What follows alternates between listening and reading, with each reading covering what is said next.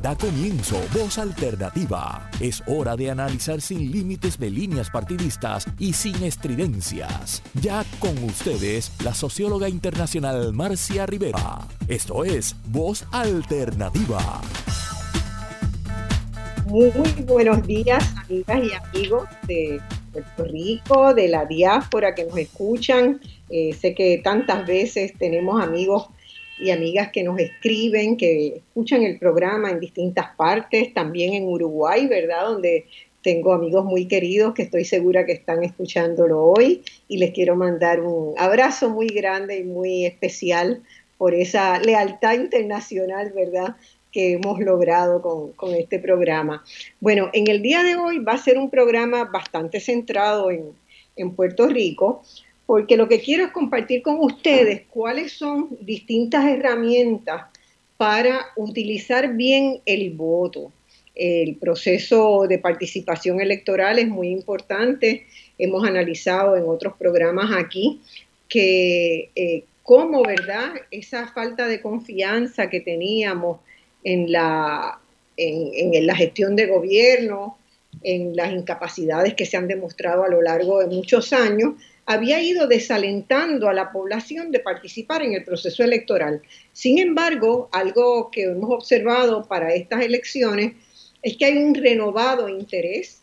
Eh, han acudido a, la, a, la centra, a las juntas de inscripción permanente, han acudido miles de personas para reactivar su registro electoral, personas que habían dejado de votar y que habían estado inscritas alguna vez eh, lo hicieron, así como muchísimos jóvenes también, este, miles de jóvenes que han acudido para hacer su primer registro electoral, para hacer su inscripción.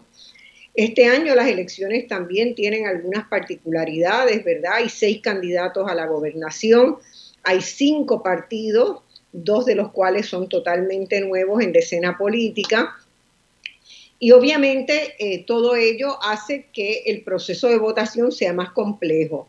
Y ese proceso de votación pues necesita que la ciudadanía entienda cómo se hace. Ha habido también muchísimos eh, cuestionamientos sobre si la Comisión Estatal de Elecciones estará en capacidad realmente de llevar adelante un proceso electoral este, limpio, seguro. Estamos en medio de una pandemia.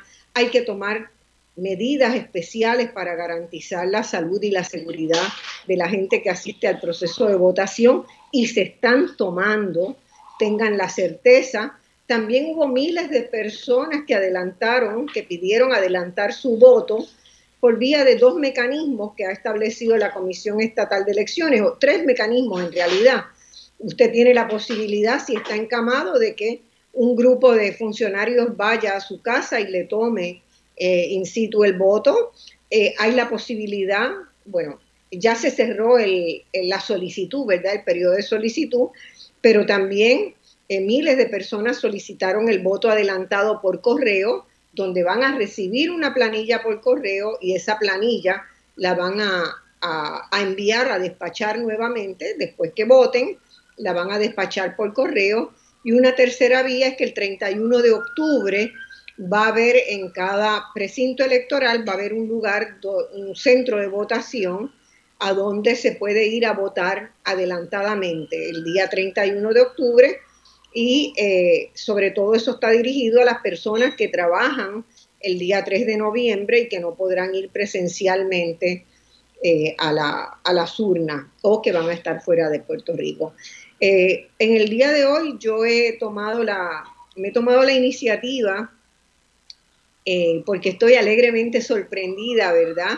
De varias cosas que encontré, eh, varios proyectos que han desarrollado organizaciones sin fines de lucro para educar a los electores de Puerto Rico. Así que los invité a compartir este programa porque han desarrollado plataformas muy novedosas en la web y porque están haciendo un activismo en favor de un voto consciente, de un voto educado, de un voto que realmente usted sepa eh, por quiénes está votando. Y han puesto al alcance de todos los electores una enorme cantidad de información que ustedes merecen conocer que existen, que existe para que se orienten. Así que eh, no sé si tenemos en línea ya a la licenciada Cecil Blondet, que es de Espacios Abiertos, es la directora ejecutiva de Espacios Abiertos. Espacios Abiertos ha montado una plataforma que se llama quién me representa puertorico.com y es una plataforma sumamente interesante de la cual voy a pasar a hablar eh, preguntándole al, al, control si tenemos a Cecil Blondet en línea. Sí, saludos. Saludos, Cecil, qué bueno. Eh, sabes que admiro mucho el trabajo que han hecho desde espacios abiertos. Me parecen iniciativas extraordinarias eh, para garantizar que, que haya, ¿verdad?, transparencia, que la población pueda recibir en tiempo y en forma informaciones que necesitan conocer sobre todos los aspectos de la gestión de gobierno. Eh, Cecilia es abogada, es una gran comunicadora también, eh, es una gran gerente de proyectos y de, y de iniciativas, ha llevado adelante eh, responsabilidades muy importantes en el campo de la gestión en Puerto Rico, sobre todo al frente de WIPR. Eh, y yo quisiera hoy, Cecil, que nos presentaras ese nuevo proyecto que han generado, que a mí me cautivó, porque fíjense que permite a los electores que no saben quiénes son los candidatos del precinto por los que van a votar, ¿verdad? O del distrito senatorial o del distrito representativo, tener en un solo clic, metiendo su zip code, eh, la lista completa de todos los candidatos de todos los partidos y a qué escaños ocupan. Cecil, ¿cómo nació esa idea? A mí me parece una idea genial. ¿Cómo nació? ¿Cómo, cómo se fue cuajando entre ustedes? Precisamente surgió por la interrogante o por la falta de información que tienen muchas personas sobre quiénes son los funcionarios electos que se supone que los representen eh, las personas, por lo general, aún los que participan en, las elecciones, ¿no? Los, electores que van y votan, eh, uno les pregunta de ordinario quiénes son las personas que los representan, ¿no? En, en la legislatura, particularmente en la legislatura o hasta en la misma asamblea municipal.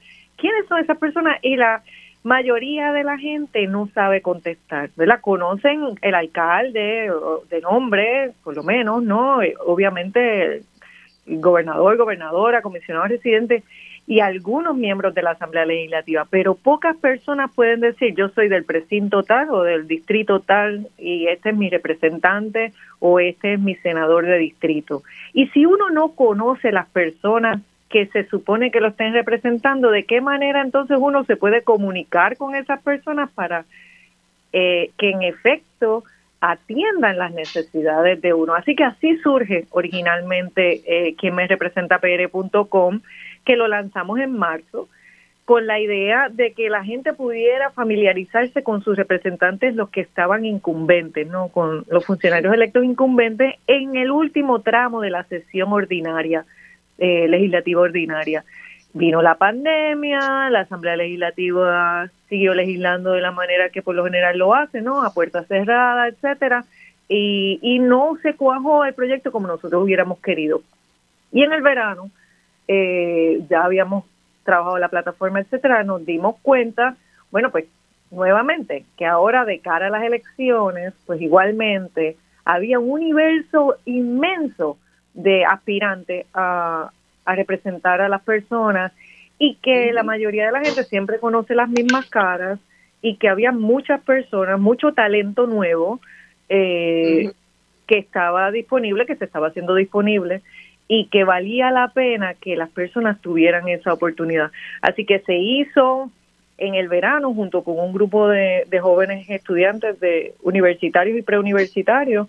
Eh, se dieron a la tarea, en el caso del verano, estuvieron durante tres, cuatro semanas recopilando toda la información de las redes sociales, etcétera, de la lista de candidatos, que de hecho tuvimos que demandar a la Comisión Estatal de Elecciones porque no nos querían, decían que esa información eh, no era información pública, y, igual que la fotografía. Bueno, todo ese tipo de, de, limitaciones que, que siempre existen ¿no? en el gobierno con el tema de acceso a información y que constituye y que no constituye información pública. Pero en fin, al final logramos hacer una plataforma que se pudo presentar antes de las primarias.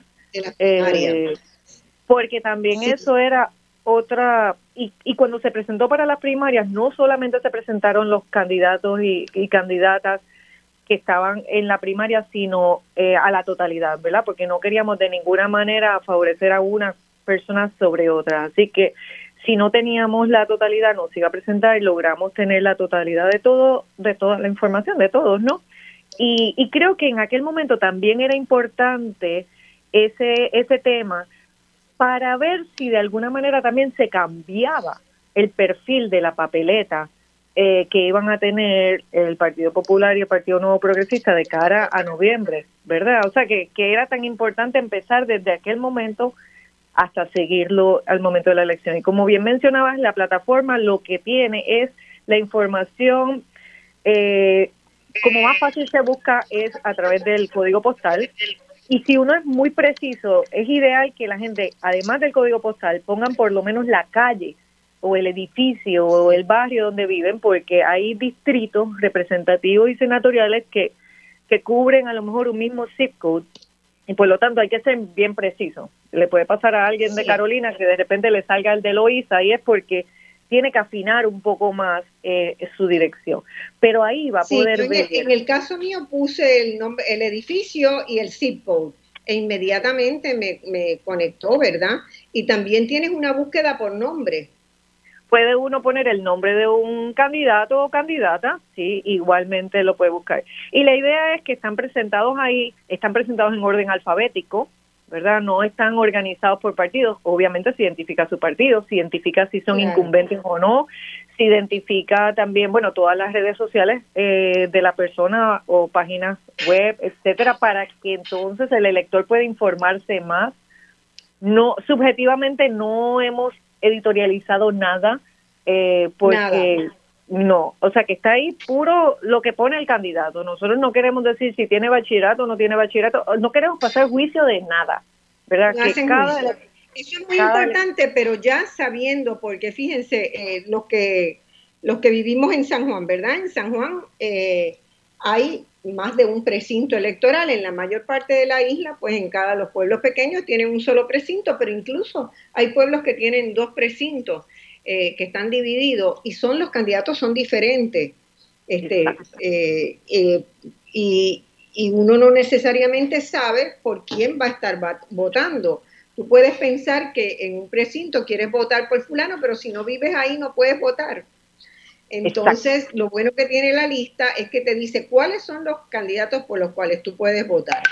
De ahí, cada elector puede copiar esos nombres y googlearlo este, no, y a, través de la misma plataforma. Muy importante que ustedes no enjuicien, ¿verdad? Que hayan tomado esa decisión de dar la información eh, concreta de quién es la persona y ahí la responsabilidad de cada elector informarse de quién es, qué ha hecho, ¿verdad? Y hay otras plataformas también que tocan esas cosas, pero me pareció extraordinario que lo hicieran cuando leí hace unos meses que habían tenido que llevar a la Comisión Estatal de Elecciones, francamente no lo podía creer, porque eso es una información que, bueno, eventualmente quizás en el momento en que ustedes la, la necesitaban, no estaba todavía colocada en el portal de la comisión, ¿verdad? Y, pero los partidos ya habían cerrado el periodo de, entregar las listas de candidatos. Así que la comisión. Sí, ya se habían certificado, etcétera. Bueno, y, ya se estaba cerrando, por ejemplo, el padrón electoral en aquel momento para la primaria, ¿verdad? Que cuando nosotros decíamos, pero ¿cómo, ¿cómo la persona se va a inscribir si todavía no sabe ni quiénes son las personas que están de candidato? O sea, hay una serie de cosas que uno entiende que debe pasar primero que otra, ¿no? Y el tema de la información, el llegar a la caseta de votación con información es sumamente importante porque son muchas papeletas, son muchos candidatos. Por lo general nosotros pensamos, bueno, pues en gobernación, alcaldía, ah, pues ese es fácil porque es Pero en el caso de los senadores de distrito se escogen dos. En el caso, y los de acumulación se escogen seis. En el caso de, igual en de representantes son seis por acumulación, pero es uno de distrito. Entonces, están los asambleístas municipales. los legisladores municipales también. Así mismo, Sí, que en algunos casos lo que estamos viendo en esta elección, por ejemplo, es que hay partidos eh, que tienen candidatos a legislador municipal y no tienen candidato a alcalde, que por lo general los legisladores municipales van como en una plancha con el candidato a alcalde de uno u otro partido. Pero por eso hay que llegar a la caseta de votación con información. Próximamente, posiblemente esta semana o la siguiente, también se suben las papeletas, o sea que uno va a poder ver la, la papeleta donde sale cada candidato. En el perfil del candidato también uno puede acceder informes del Contralor Electoral, informes o auditorías del Contralor de Puerto Rico si, si es un incumbente, de los informes de ética gubernamental, los informes financieros, eh, y entonces están todas las redes, como dije, ¿no? Para que las personas se informen sobre, sobre los candidatos y pensemos en que quiénes son las personas dentro, en esa papeleta, en ese universo eh, que verdaderamente eh, nos representan a cada uno de nosotros, ¿verdad? Cada persona tiene que hacer esa, esa reflexión y, y, votar. Así es. ¿Y ustedes posteriormente piensan seguir una línea de trabajo en esa dirección? ¿Cómo, cómo lo están viendo? Sí, definitivamente. A partir de enero eh, se toma entonces el proyecto en su versión original, que es de los incumbentes. O sea, que lo que queremos es acompañar a, ya al ciudadano a que se acerque a los representantes electos para que le comunique su sentir de sus preocupaciones. También va a tener unos elementos que van a seguir las votaciones de los de los legisladores eh, de los municipios, ¿no? También, porque hay otro tema que nosotros no nos damos cuenta, que es que en a nivel municipal, las ordenanzas municipales para todos los efectos, ¿verdad? Son las leyes eh, en el entorno municipal y entonces eso una una práctica que nosotros tenemos como que pensamos que eso no pasa, mientras que eso estamos mucho más cercanos posiblemente a, nuestros alcaldes o a nuestros legisladores municipales, a veces son nuestros vecinos, nuestros primos, nuestros, sabrá Dios, ¿verdad? Y entonces uno no se siente que uno está cerca del entorno donde se toman las decisiones y los ciudadanos y ciudadanas deberíamos participar en el debate público y, y para participar hay que hacerlo de forma informada y debemos eh, ser proactivos ¿no? en buscar información, en participar. Así que quien me representa pr.com ahora está en la modalidad de las elecciones para dar información a las personas sobre quiénes son las personas que aspiran a representarlo, pero a partir de enero va a tener la modalidad de que usted pueda también con un clic contactar directamente por teléfono, por correo electrónico o a través de las redes sociales directamente con un clic a su representante electo. Muy bien. Ah, yo quería poner un poquito de acento, fíjate, en las candidaturas de legisladores municipales, porque se ningunean mucho. Y sin embargo, en, cuando uno hace análisis de gobernanza, que ustedes, ¿verdad?, se han dedicado bastante, bastante intensivamente a eso en espacios abiertos, eh, la presión, ¿verdad?, y la fiscalización a un alcalde que se puede hacer con una asamblea quebrando esa, esa visión de que quien el alcalde lleva toda su, su maquinaria consigo para que lo acompañe en todo y que no fiscalice. Yo creo que el instrumento que ustedes han puesto y, y las campañas educativas, ¿verdad?, de cómo se logra gobernanza con participación ciudadana, es muy importante en el ámbito local si uno tiene una distribución de esa legislatura municipal diversa, compuesta por gente, y en la mayoría de los casos a nivel local la gente va a conocer a muchas de esas personas. Este, y podría hacerse una diferencia inmensa, meramente cambiando la lógica de que vaya el alcalde con su plancha, que no le va a cuestionar nada, y por eso se han podido aumentar salarios de muchos alcaldes son mayores que el salario del gobernador o la gobernadora en Puerto Rico. Eso es una cosa absolutamente insólita, ¿verdad? Este, pero hay muchos que han logrado que sus asambleas municipales le aumenten, le incrementen el, el sueldo eh, por encima incluso del sueldo del gobernador. Eh, hay muchos proyectos que se aprueban sin que tengan los estudios de viabilidad debido sin que sean las prioridades reales de, de una comunidad, sencillamente porque existen unos fondos de pareo de Estados Unidos que se interesa tener o porque existen algunos algunas personas que ayudaron en el financiamiento de las campañas locales y que debemos premiar. Entonces, esa información que ustedes ponen de verdad, de que uno de antemano, eh, no tener que esperar hasta el día que llega al, centro de votación, sino que de antemano vas a tener toda la, la lista de cada uno de las fuerzas políticas que participan en la elección, de quiénes son los que van a estar haciendo esa tarea de fiscalización a nivel local, a mí me parece un, un eslabón imprescindible. No sé cómo tú lo ves, pero para mí... Estamos, eh, estamos hablando de que son, eh, a partir de enero, hay 158 puestos electivos, ¿no? Eh, que se que se seleccionan ahora en las elecciones, pero en adición a eso hay 888 legisladores municipales que se eligen, porque estamos hablando de los 78 municipios y cada legislatura municipal tiene entre 4 hasta 14, siendo 4 creo que Culebra es la que menos legisladores, ¿verdad? Porque tiene que ver con la proporción poblacional. Culebra es el municipio que menos tiene, San Juan es el que más tiene, que tiene 14. Pero en promedio, en una legislatura municipal debe tener entre 9 a 11. Así que son muchas personas que, que están en esa asamblea. Y tú mencionabas, pues que ahí se decide muchas cosas, pero inclusive ahí se decide también sobre nuestro dinero, eh, sobre los impuestos, eh, lo que se paga, la tasa de, propiedad inmueble.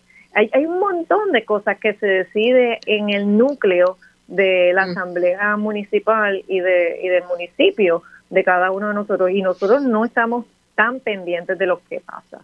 Eh, ahí. deberíamos estar pendientes. yo pienso que que este, esta plataforma, ¿verdad? Y esta toma de conciencia, si empezamos todos a hablar de eso, realmente podemos hacer un cambio bien grande en, la gobernanza general de Puerto Rico. Este, en otros países, ¿verdad? Las legislaturas municipales son tremendamente importantes y los partidos le dan una, hacen, ¿verdad? Un esfuerzo grande por colocar eh, digamos, casi al nivel del alcalde, de la importancia del alcalde, porque tienen que aprobar el presupuesto municipal, porque tienen que este, eh, revisar los informes financieros que, que envía el alcalde y aprobarlos. O sea, la Asamblea Legislativa a nivel municipal tiene mucho poder y nosotros hemos cedido ese poder incuestionadamente, eh, ¿verdad?, a que el candidato a alcalde pues traiga su, su equipo que no lo va a cuestionar. Y creo que muchos de los problemas que hemos tenido, ¿verdad? De los casos que se han detectado de malos manejos a nivel municipal, se hubieran podido eh, evitar o remediar si realmente esa, ese cuerpo tuviera por parte de la ciudadanía el reconocimiento y el cuidado que se merece para elegirlo. Así que yo de verdad que eso los felicito mucho porque eso nunca nadie los mira antes de llegar a la caseta y generalmente votan una sola cruz bajo, bajo el alcalde, ¿verdad? En la papeleta de la alcaldía, que eh, entonces acompaña eh, por inercia y no digo que siempre va a estar mal, digo que tenemos la posibilidad de hacer uso de nuestro criterio, ¿verdad? Nuestro, nuestro análisis crítico para mejorar cada vez más la, la gobernanza a nivel local. Este, Eso me parece. Hay que pensar que siempre hay, siempre hay representación de las minorías, ¿verdad? O sea, no porque un alcalde o un partido gane eh, un municipio quiere decir que la asamblea municipal es completamente, obviamente va a tener mayoría, pero va a haber siempre representación de los partidos o, de representantes independientes, ¿no? Que, que obtengan suficientes votos.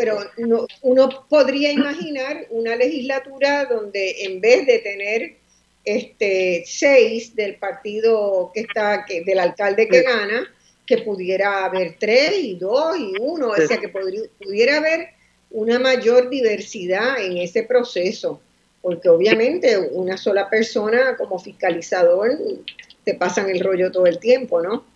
Y Aunque sí está garantizada la... participación de minorías en la ley electoral, eh, Y ese inciso particularmente viene de la ley de, fue un derecho adquirido en la ley de municipios autónomos, fue un logro de, esa legislación. Así que me parece bien importante y, ya tú sabes dónde vas a votar. En el caso mío sí, yo voto en San Juan. Eh, y, mi, y mi eh, ¿cómo se llama? Mi, mi distrito, mi, es el, es el 4. Ok. Eh, de tu precinto. Mi precinto es el precinto 4. ya, precinto sé 4. Qué, sí.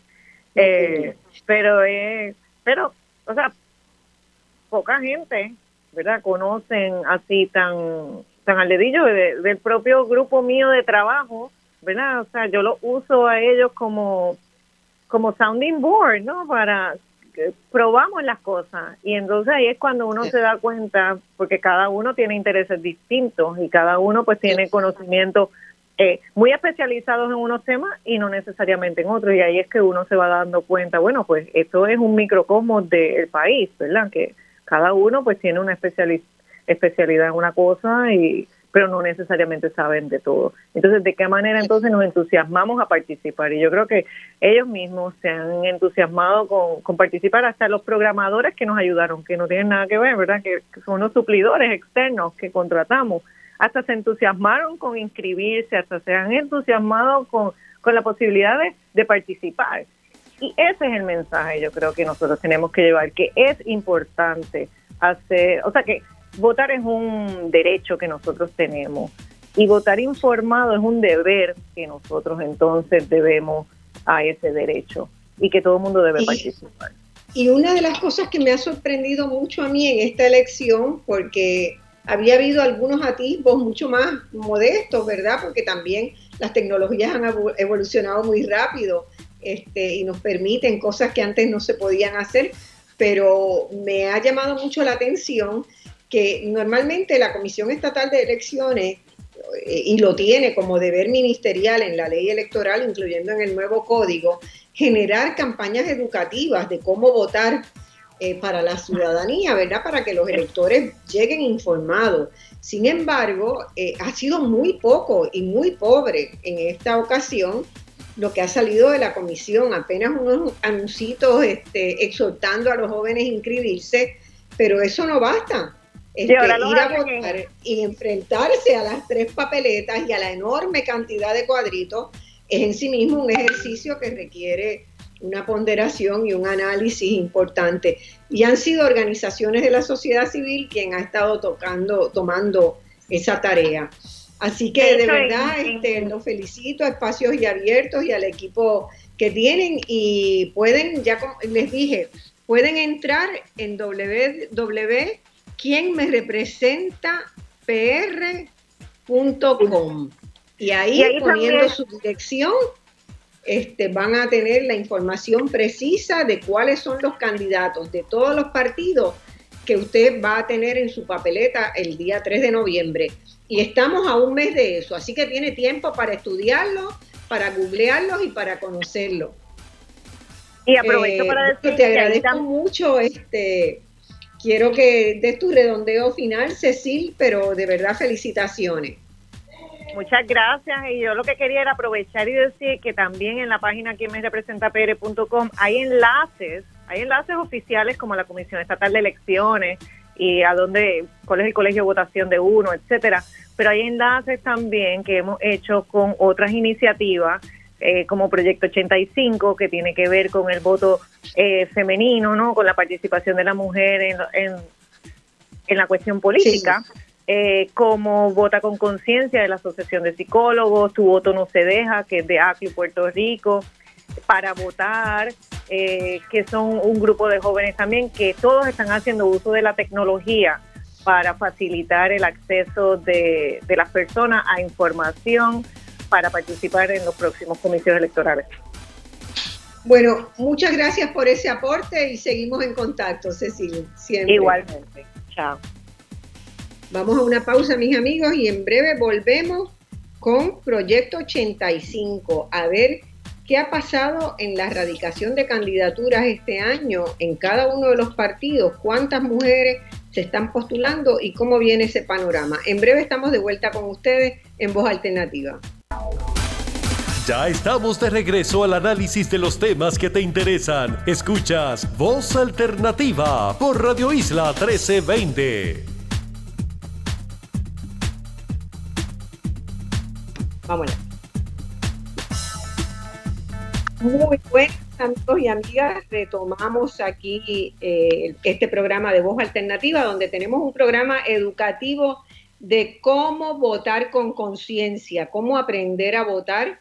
Ya estuvimos con la licenciada Cecil Blondet, que nos explicó la, la plataforma que han diseñado ellos, donde usted desde un clic poniendo su dirección o su zip code puede conocer cuáles son los candidatos y candidatas que van por cada uno de los partidos en el precinto electoral donde usted vive. Eh, ahora me place muchísimo tener con, conmigo a una joven Natalie Caraballo. Natalie eh, me ha dado una de las grandes alegrías que he tenido en mi vida, ¿verdad? De ver que siempre hay alguien que recoge la posta, porque por años fundamentalmente Isabelita Picó y yo fuimos las primeras en Puerto Rico en, meternos en el tema de ver este, cuál era el proceso de participación de las mujeres en los, en los comicios, en los procesos electorales. Hicimos muchos trabajos juntas y separadas, ¿verdad? Este, en distintos momentos, pero llamando la atención a la baja tasa de participación electoral que ha predominado en la historia de Puerto Rico eh, en cuanto a la, participación de las mujeres como candidatas. Eh, y esta joven que está aquí en cámara conmigo eh, está dirigiendo un proyecto del cual nos va a hablar ella ahora, un proyecto que justamente busca estudiar, analizar, visibilizar esas candidaturas de mujeres y promover ¿verdad? No solo que las mujeres participen activamente en el proceso electoral, sino también que la ciudadanía las vote, ¿verdad? Vote por ellas y, empezar a construir, ¿verdad? Un movimiento eh, como el que existe en muchos países, ¿verdad? A nivel legislativo, de legisladoras que, aunque vengan de distintos partidos, se unen frente a unos reclamos de las comunidades este, feministas de, cada país. Así que Bienvenida Natalie, dinos un poco, cuéntale a esta audiencia grande que tienes hoy, cómo empezaste con esto, cuáles fueron las preocupaciones que te guiaron, que este, yo estoy encantada con que lo hayas hecho. Bueno, primero que todo, Marcia, un verdadero placer y un verdadero honor estar junto a usted y su radio audiencia en esta tarde de hoy. Eh, como usted bien estaba diciendo, ahí ciertamente en muchísimos países eh, del mundo se, da, se dan estas organizaciones que ayudan a que más mujeres aspiren a ocupar puestos eh, públicos electivos en, en, sus países, porque ciertamente no es solamente en Puerto Rico, pero en el mundo entero las mujeres estamos siendo subrepresentadas históricamente en, en los puestos eh, políticos y en los puestos de, de poder. Ay, disculpen, que voy a prender aquí la cámara que parece que está deshabilitada. Estás bien, te estamos viendo. Ah, ¿Estoy bien? Ah, perfecto, perfecto.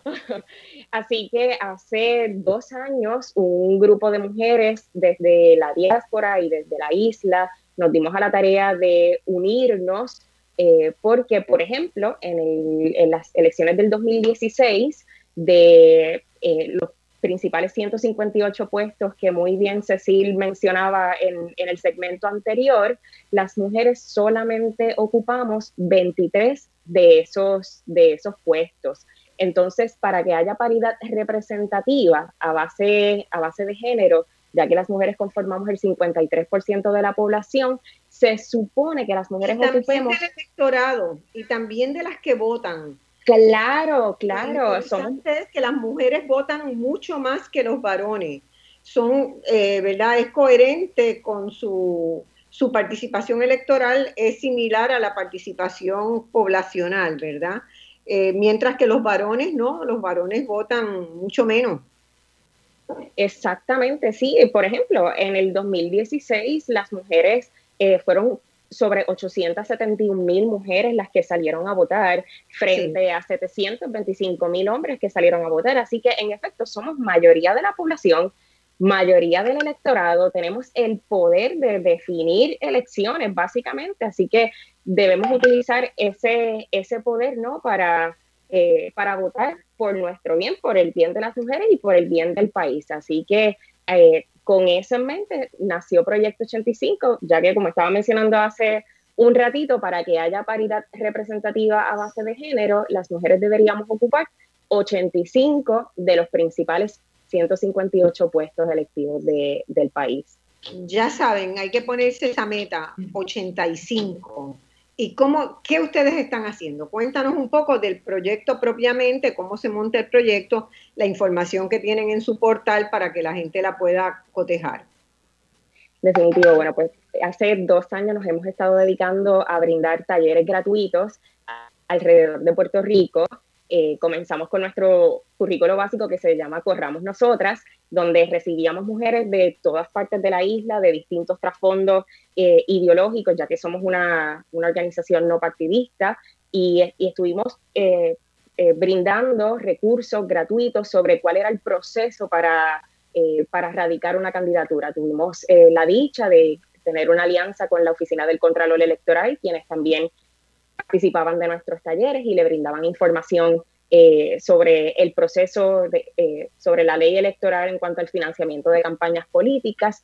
Y luego desarrollamos una serie de talleres sobre el proceso de endosos, el proceso en sí mismo de, de, la erradicación.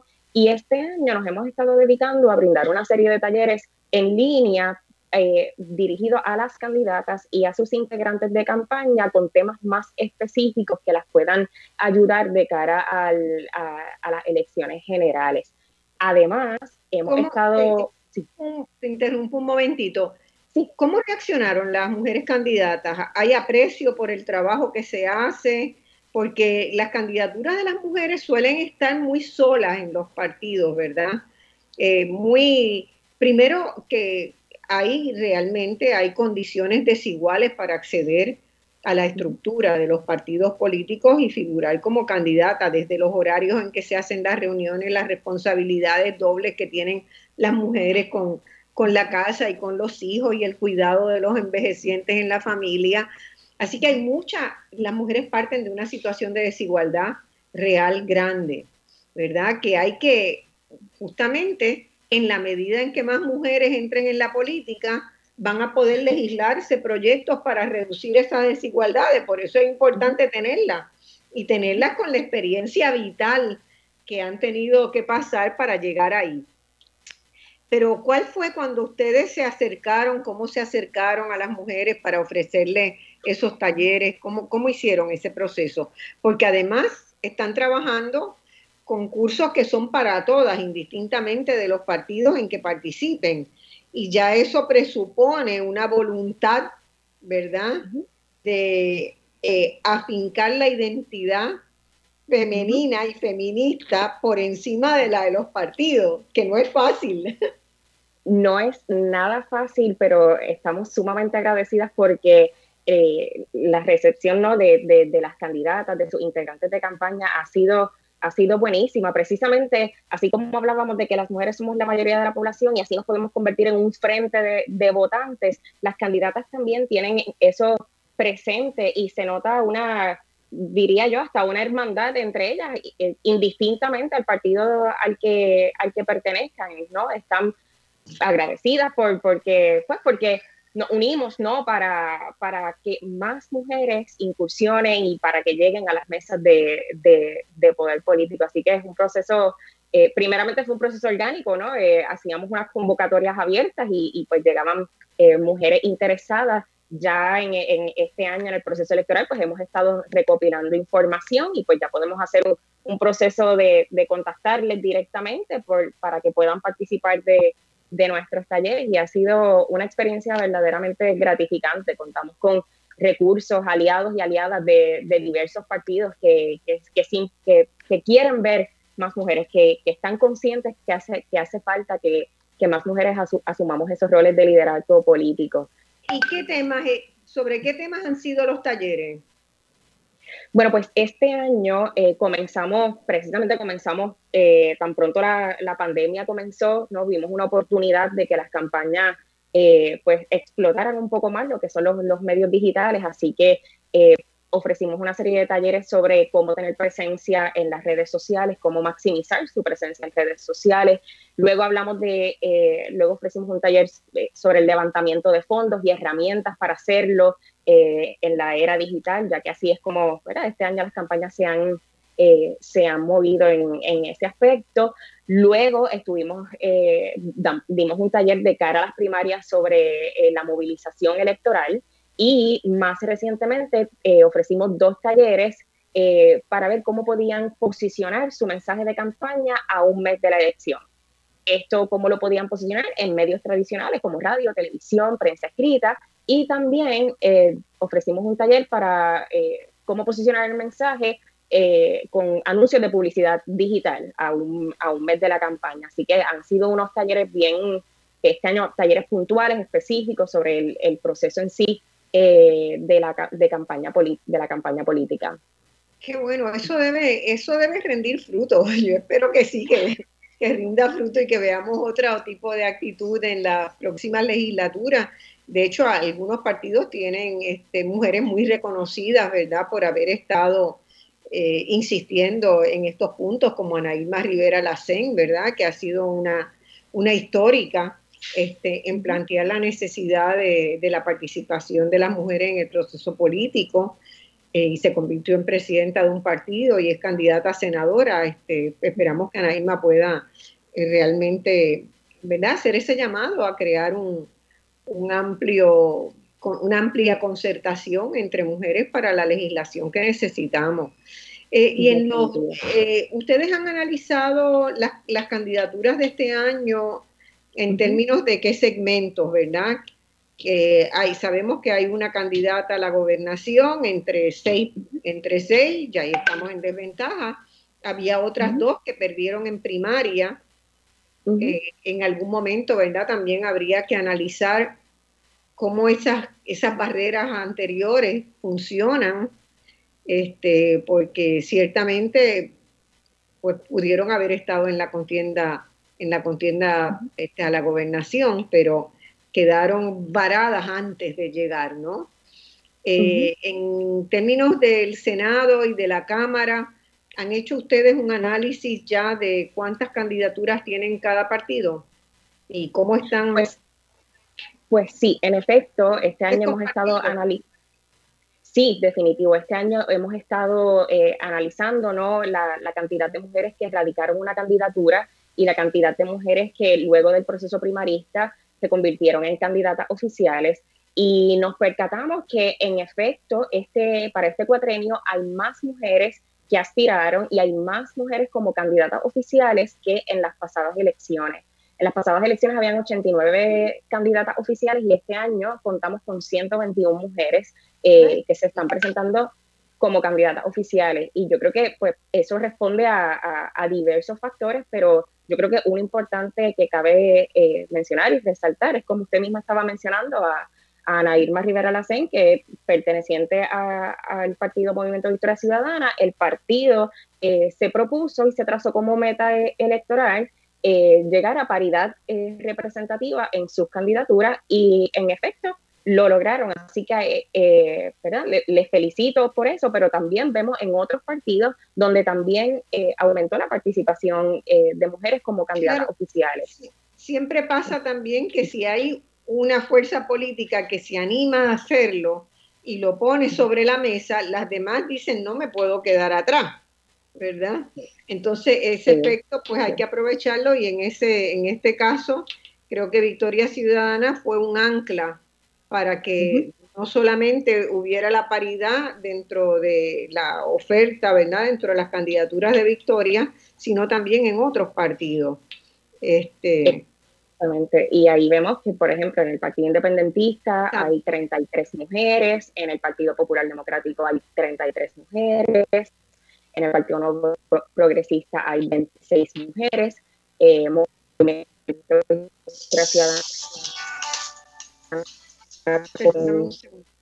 que nuestra ciudadana, eh, ¿verdad? Tiene, no, no hay problema. Eh, aunque pareciera ser que tiene ¿verdad? Eh, menor cantidad en comparación con otros partidos, cuando se compara con el universo de, de sus candidatos y candidatas oficiales, pues resulta ser que tiene una representación mayor a diferencia de, de, los otros partidos. Así que desde Proyecto 85 ¿no? nos dimos a la tarea de, de recopilar eh, información pública sobre las 121 mujeres que están aspirando para los principales puestos eh, electivos. Así que eh, si quieren conocer más sobre ellas, decimos ¿no? que, que, lo pueden utilizar como un punto de partida para que conozcan más sobre, sobre ellas, sobre sus campañas, sobre sus posturas, sobre sus planes ¿no? para el país y para nosotras las mujeres. Pueden acceder a www.proyecto85.org y ahí pueden conocer más sobre lo que es la paridad representativa y conocer más sobre las candidatas oficiales que se estarán presentando en los eh, comicios del 3 de noviembre. Ustedes en, lo, en, lo, en el trabajo que están haciendo, están haciendo también eh, campañas educativas hacia la ciudadanía, ¿verdad? Hacia el electorado, para concientizar de la importancia de que haya equidad en la representación política. Eh, ¿qué, están haciendo en ese sentido? Porque un trabajo es el que haces con las, con las candidatas para todos los elementos que, mencionaste, incluyendo uno de los más difíciles que es siempre cómo consiguen dinero para financiar una campaña. Eso siempre es como el, la dificultad mayor que enfrentan las mujeres este, para lanzarse un cargo público, ¿verdad? Mucha, la mayoría de las veces no pueden dejar su trabajo, entonces, ¿cómo conciliar la política además con todas sus demás este, actividades y roles? Eh, pero me parece que es bien importante también eh, el proceso de concientización hacia la ciudadanía. Lo que estamos haciendo hoy, ¿verdad? En este programa, que es tratar de que la ciudadanía entienda que un voto hace la diferencia en una elección, en un escaño, un solo voto, y ese voto puede ser el suyo. Entonces, que la gente entienda el valor de que el votar es un acto de, poder, es un acto de afirmación de un poder. Este, y ese poder que no se lo pueden delegar a otras personas porque si no votas, no estás participándolo, no lo estás asumiendo. Eh, ¿qué, qué, hacen ustedes en términos de esa campaña hacia la ciudadanía, hacia el electorado? Pues eh, como mencionaba Cecilia en el segmento anterior, un grupo de organizaciones e iniciativas de índole no partidista nos hemos unido para precisamente facilitar el acceso a la información de cara a los comicios generales, y a los comicios electorales, para que las personas las y los votantes puedan emitir un voto informado y puedan ir a las urnas emitiendo un voto consciente. Así que hay algo, algunos podcasts que te vayas a hacer próximamente, porque yo sé que ustedes hacen muchas actividades, los seminarios virtuales que quieras anunciar para que la gente vea donde vayan a, a mostrar el cómo se buscan las papeletas y cómo se pueden votar en el caso de ustedes, ¿verdad? Para afirmar la participación de las mujeres pues diversas organizaciones estamos, estamos todavía en el proceso de, eh, confirmar ¿no? las fechas y, demás, pero estaremos, brindando, eh, estaremos brindando información a través de las redes sociales, Facebook Lives, entre otros eh, mecanismos para que puedan conocer el funcionamiento de las papeletas. Entiendo que luego de este segmento vendrán las y los integrantes de Para Votar, que ellas y ellos tienen unos, unos, unos mecanismos específicos ¿no? para que las personas puedan conocer cómo funcionan las papeletas para que incluso puedan practicar el voto, porque sabemos que hay mucha, eh, no, durante tanto tiempo nos han, nos han enseñado ¿no? a, votar de una forma específica y, a despreocuparse, ¿no? Se raja la X bajo una insignia y dale para adelante y dale que es tarde. Pues cómo como ciudadanía nos podemos apoderar para saber de que hay otras formas de votar, que se puede votar por candidaturas, que se puede hacer el voto mixto y, e ir a la urna sin ese temor ¿no? de, de invalidar una papeleta desde Proyecto 85 específicamente, ¿no? Este, este mes estaremos resaltando muchísimo cómo nosotras somos una fuerza electoral, como si en el 2016 votamos sobre 125 mil votos por encima ¿no? Eh, eh, de, de, los hombres, cómo en efecto podemos definir elecciones y que es bien importante que utilicemos ¿no? ese derecho que, que en Puerto Rico nos fue concedido hace 85 años, precisamente, cómo lo podemos utilizar eh, por el bien de nosotras y por el bien de nuestro país.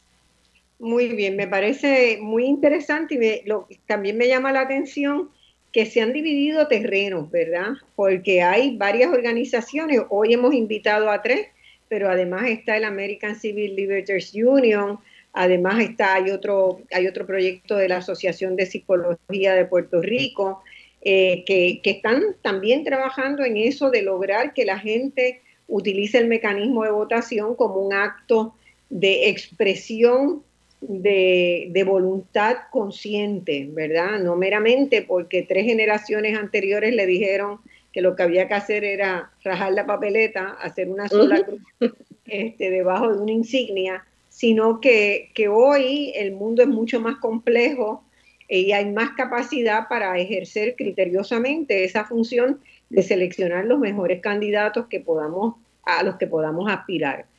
Eh, y es interesante y quería preguntarte si ustedes antes de definir los proyectos iniciaron ese proceso de diálogo o se dio a partir de haber cada cual con su iniciativa, haberse encontrado para decir, bueno, yo voy a enfocar por aquí, yo por acá y yo por acá, pero ha resultado una gran complementariedad y en un trabajo mejor en su totalidad que el que ha podido desarrollar el Instituto de Investigaciones Electorales que tiene la Comisión Estatal de Elecciones, que tiene ese mandato en ley desde hace mil años.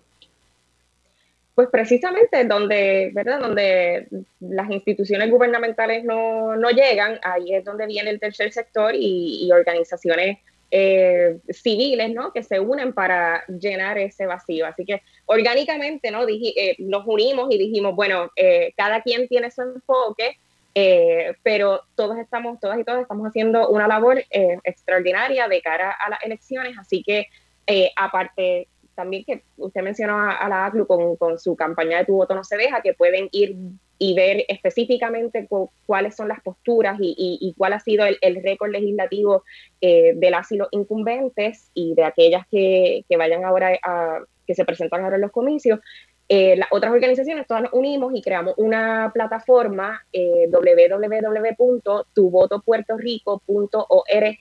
En los próximos días se van a estar sumando otras iniciativas que también están haciendo campañas electorales, donde entonces las personas pueden ver en una sola plataforma cuáles son estas diversas iniciativas y estas diversas campañas que estamos haciendo eh, labores diversas, con, eh, pero con recursos electorales de cara a las elecciones. Y pueden conocer más sobre eh, quién me representa, sobre la campaña de Tu voto no se deja, la campaña de Para votar, Voto con conciencia de la Asociación de Psicología, eh, Proyecto 85, Es mi turno de Mentes Puertorriqueñas en Acción, Política Accesible, La Clara y otras iniciativas que están haciendo una labor increíble.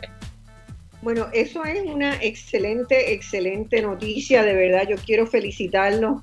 Yo hubiera querido yo este, hace años tener eso, esos instrumentos que hoy tienen, ¿verdad? Para poder aportar de una manera tan clara. Nosotros básicamente teníamos la televisión y la radio para mostrar la papeleta física y enseñarles cómo hacer la crucecita, ¿verdad? Dónde votar, cómo se puede votar mixto, los diferentes tipos de, este, de ejercicios, pero hoy felizmente tenemos tecnología, tenemos cabezas, porque hay, Puerto Rico está lleno, yo no me canso de, de, repetirlo, está lleno de talento y capacidad y una juventud extraordinaria que siente la responsabilidad de hacer lo que no se ha hecho desde las esferas gubernamentales.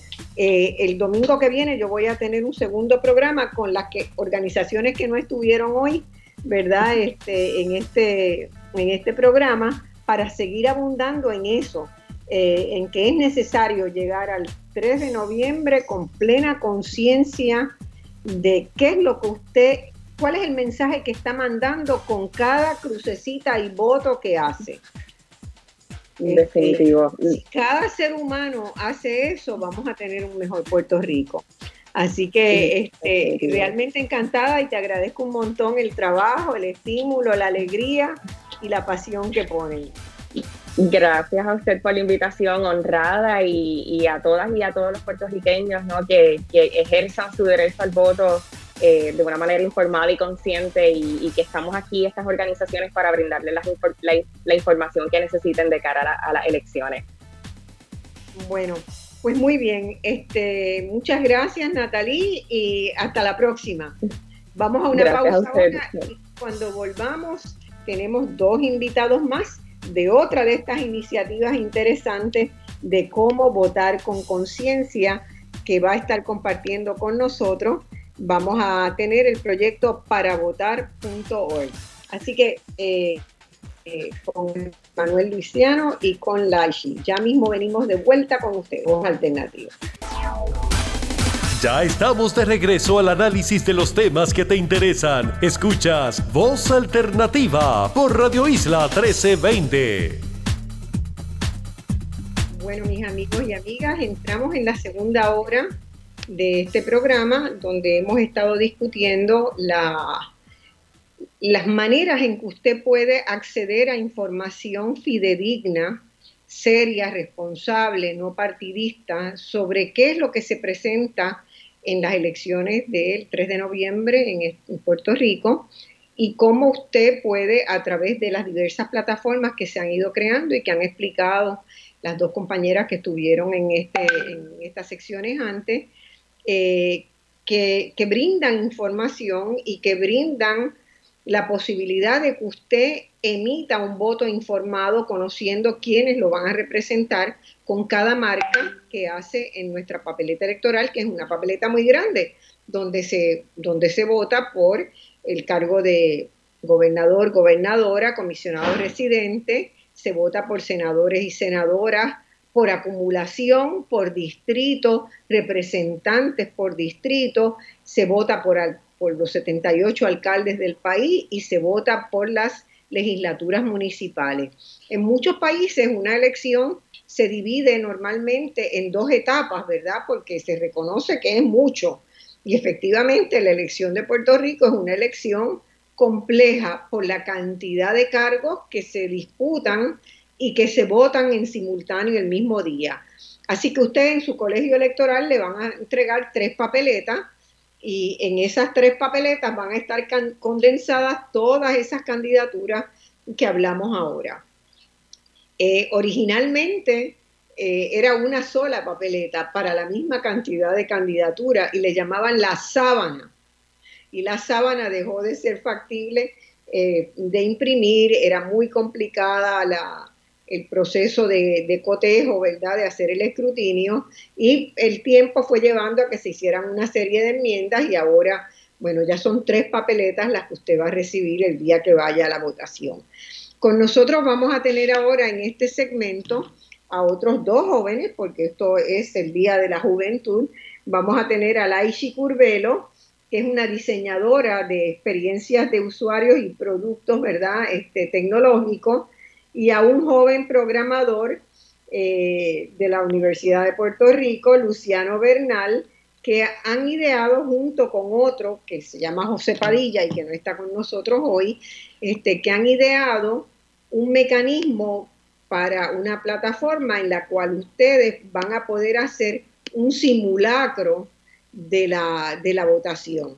Ese proyecto se llama Para Votar Puerto Rico, que ofrece información sobre, primero ofreció información inicialmente sobre los procesos de inscripción, el registro de electores y tal, pero ahora este, ya están de lleno en, en el proceso electoral y tengo entendido que vamos a poder hacer desde ahí simulaciones de cómo votar. Eh, tenemos en línea ya a nuestros invitados, a Laishi y a Emanuel. Sí, buenas, ¿cómo?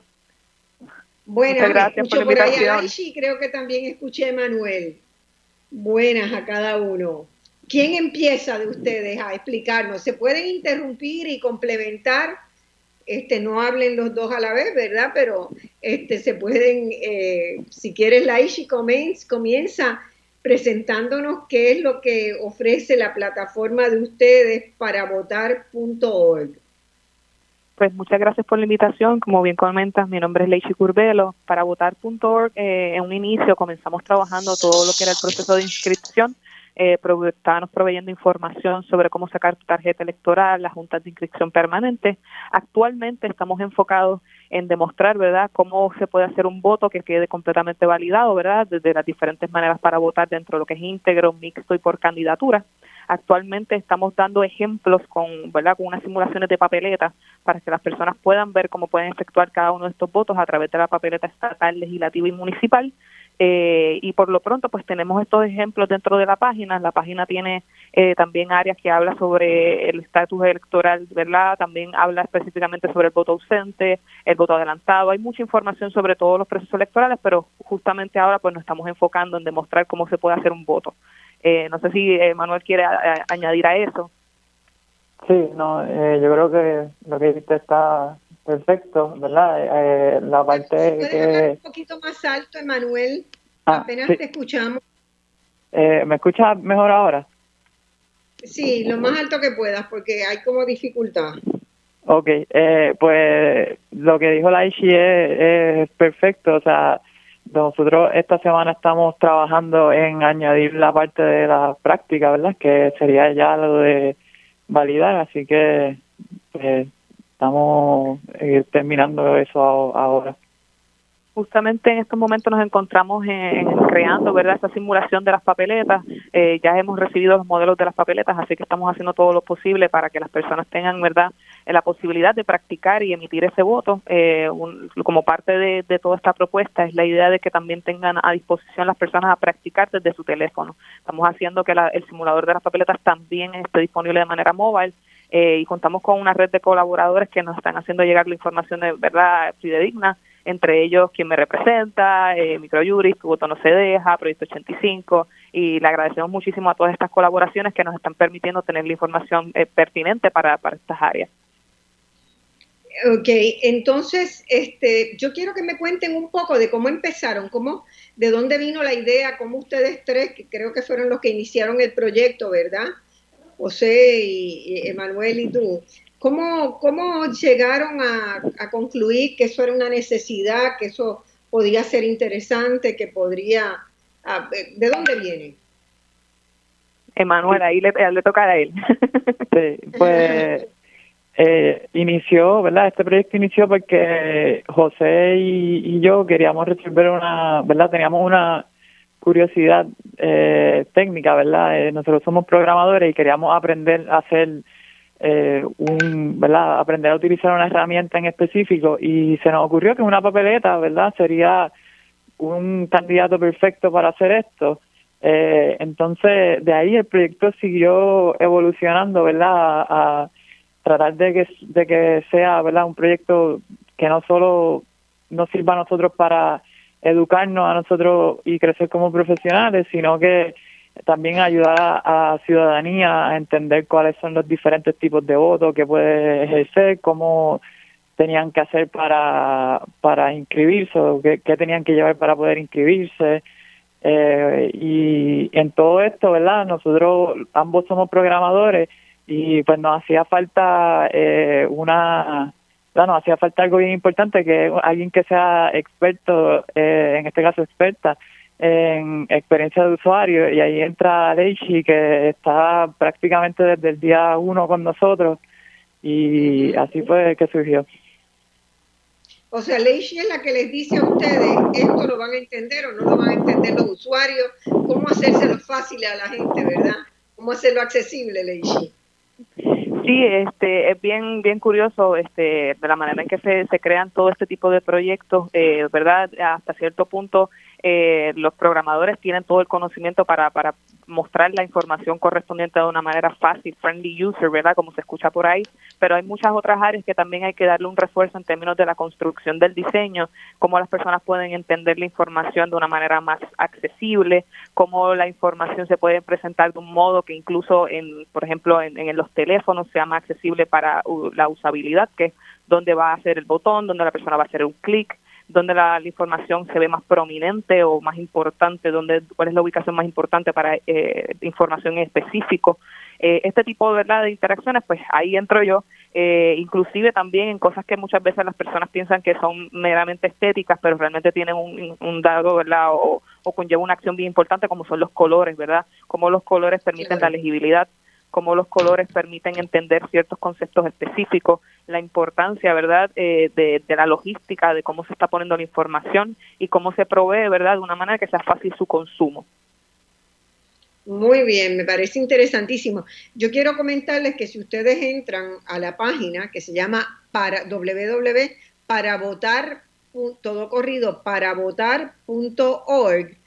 tienen eh, allí, eh, van a encontrar que usted, si quiere aprender sobre la papeleta estatal, sobre la papeleta legislativa o la papeleta municipal, ¿verdad? lo primero que usted hace es mirar cuáles son esas papeletas que existen. Si marca la estatal, le va a salir un modelito, el modelo que ha circulado la Comisión Estatal de Elecciones de la papeleta estatal, y tienen ellos unos acápites de que dicen voto íntegro, mixto, candidatura o nominación directa. Y bajo cada uno de esos le explica lo que es un voto íntegro y cómo se vota, le explica lo que es un voto mixto, un voto por candidatura, o cómo es la nominación directa, que es cuando usted sugiere una persona. En las elecciones, en muchas elecciones en Puerto Rico, bajo nominación directa, por ejemplo, los electores han escrito Mickey Mouse, este, cualquier personaje que esté de moda, siempre aparecen en cada elección algunas papeletas, ¿verdad? Que después en el escrutinio se consideran papeletas este, no válidas porque esto, el, el votar es un, es un ejercicio de alta responsabilidad y lo que se quiere proveer con una nominación directa es si realmente hay una persona que, ¿verdad? Muchos electores creen que deberían estar y podría llegar a hacer una campaña por nominación directa. Eso muy pocas veces en la historia se ha dado, más bien se ha utilizado para, para hacer esta broma. Pero me parece muy interesante, ¿verdad? Porque aquí cada cada persona tiene eh, esa explicación tal cual está. Yo quería preguntarles a ustedes, ustedes desarrollaron una relación con la Comisión Estatal de Elecciones, con la unidad de, educación de la comisión cuando estaban en proceso de preparar esto, acudieron al, al propio código. ¿Cuál fue la fuente que ustedes más usaron? Pues nosotros, para, ¿verdad? Nosotros como tal no tenemos un contacto directo en la Comisión Estatal de Elecciones, ¿verdad? Nuestro recurso, más que todo, siempre ha sido, pues, la información que la Comisión provee, que en muchas ocasiones, es ¿verdad? Su página, ellos tienen su página y mucha de esta información es pública ya. Lo que sucede es que muchas veces es difícil de accesar para los usuarios y es difícil de digerir, ¿verdad? Hasta para una persona que quizás es un poco más técnica, que tiene experiencia pues yendo a páginas de internet y entendiendo las cosas, a mí a veces se me hace difícil navegar esas páginas. Entonces nuestra idea es, ¿verdad?, que nosotros tratar de exponer esta información lo más, ¿verdad?, lo, más accesible y lo más user friendly posible para los usuarios como tal. O sea, ustedes han hecho una especie de mediación entre lo, las cuestiones muy técnicas de la comisión y, lo, y la necesidad de hacer una, una divulgación popular de los, las informaciones que todos los electores deberían saber. Eso, como decía antes, ¿verdad? Es algo que la propia comisión debió haber estado haciendo desde hace tiempo, pero nunca o, o, aducía no tener los recursos o no se o no se generaba sencillamente, pero ustedes han venido a llenar un espacio que realmente es bien importante porque, porque no, se, no se tiene de otra manera, ¿verdad? Entonces, en términos de la práctica, ahí es que ustedes explican que cuando uno, eh, el cómo votar, van a tener, ¿cuándo van a instalar ese simulador que me comentaron? ¿Ya están trabajando en eso? Sí, nosotros esperamos tener una versión lista ya esta semana, nosotros, ¿verdad? Para, para darle una idea de cuál es el proceso que tenemos que hacer, ¿verdad? Para, para hacer que ese simulador esté en línea, eh, ¿verdad? Nosotros tenemos que ir por todas las papeletas que la comisión publicó tenemos que sacar la información de cada una de ellas, eh, que eso incluye las imágenes, lo, ¿verdad? la cantidad de, de votos que, que tiene por cada papeleta, etcétera, etcétera. Eh, y entonces tenemos que hacer que se vea en la página web y encima de eso añadir las reglas eh, de cómo votar eh, y poder validar ahí la, la ¿verdad? el voto como tal.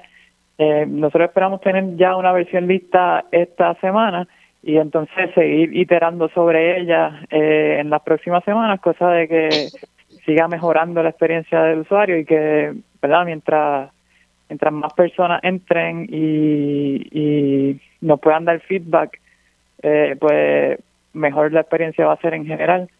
Así que... Eso que, que Manuel comenta es bien importante para nosotros. Nosotros estamos bajo la ala de Code for Puerto Rico, que es una organización que hacemos actos cívicos a través de la tecnología y nosotros estamos bien pendientes a todo ¿verdad? el feedback de la comunidad y esto está dentro de un código abierto, así que cualquier ciudadano que desee apoyar el proyecto o quiera colaborar con nosotros puede verdad contactarnos eh, a través de for Puerto Rico eh, y puede dejarnos comentarios eh, si entienden que tal vez no es tan preciso lo que estamos trabajando, si hay alguna manera mucho más ágil o fácil de hacer alguna implementación, si tienes algún tipo de habilidad en términos de código, de diseño o inclusive no tienes que tener habilidad técnica, sino estar dispuesto, ¿verdad?, a colaborar con el proyecto porque lo que queremos es hacerlo disponible para todo el mundo y, algo que han tenido, han, logrado conseguir algo de financiamiento para echar el, proyecto adelante.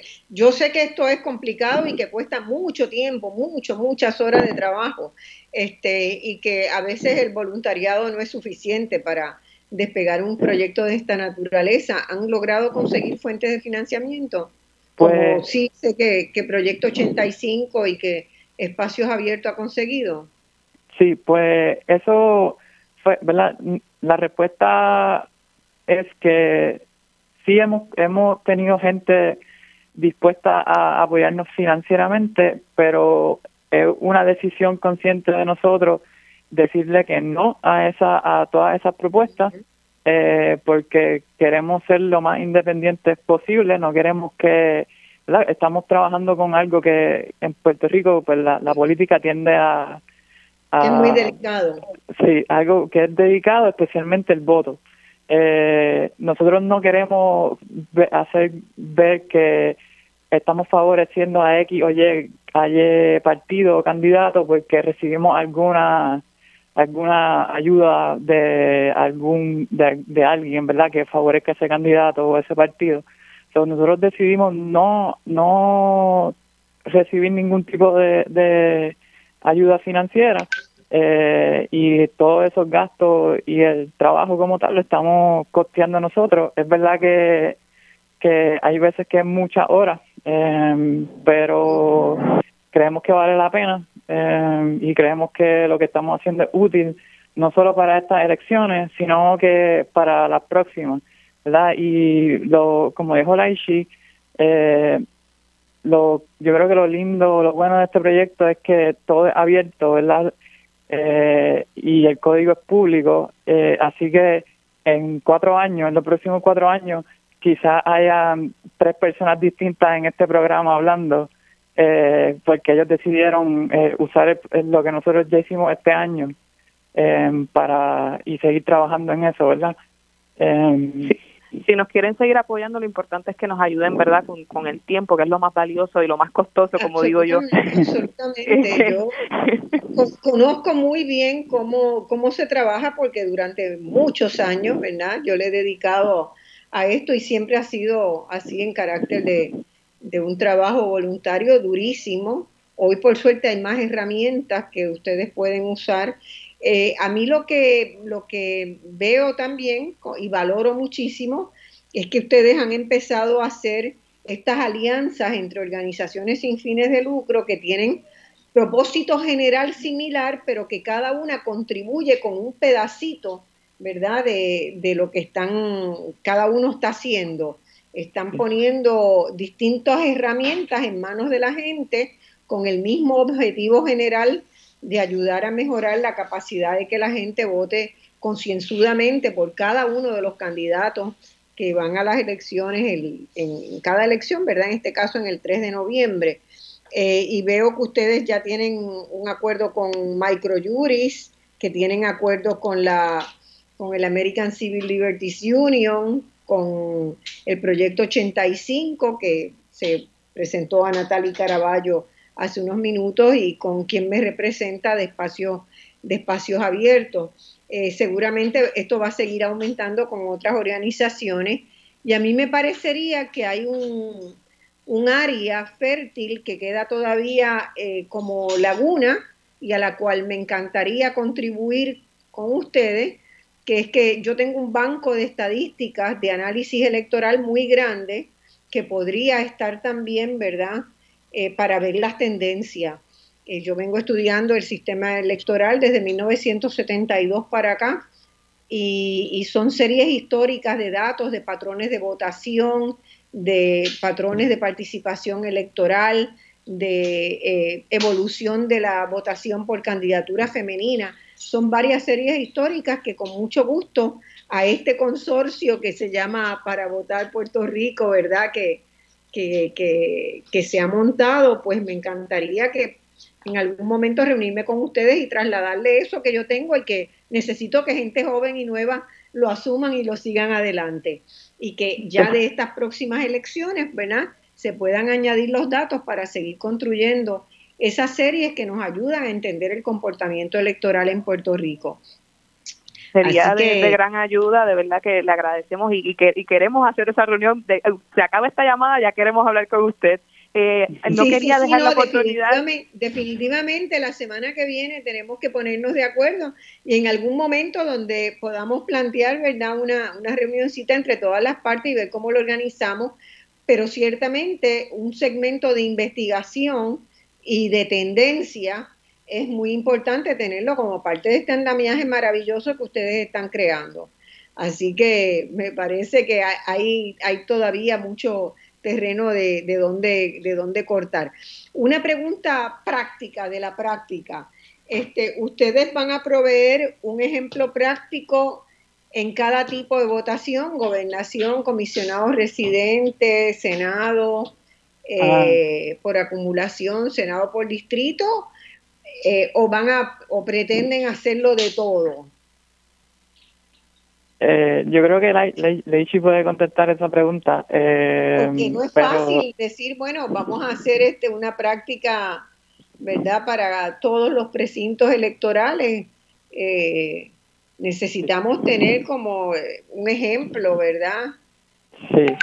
No sé cómo pues lo están pensando, pero me gustaría que, que, porque mientras antes se tenga mejor y comprendo cabalmente la envergadura de lo que significaría hacer una práctica para los 110 recintos electorales, entonces a lo mejor pensar en una práctica para cada tipo de candidatura, pues podría, podría este, ser muy bienvenido porque no, existe en ningún lugar.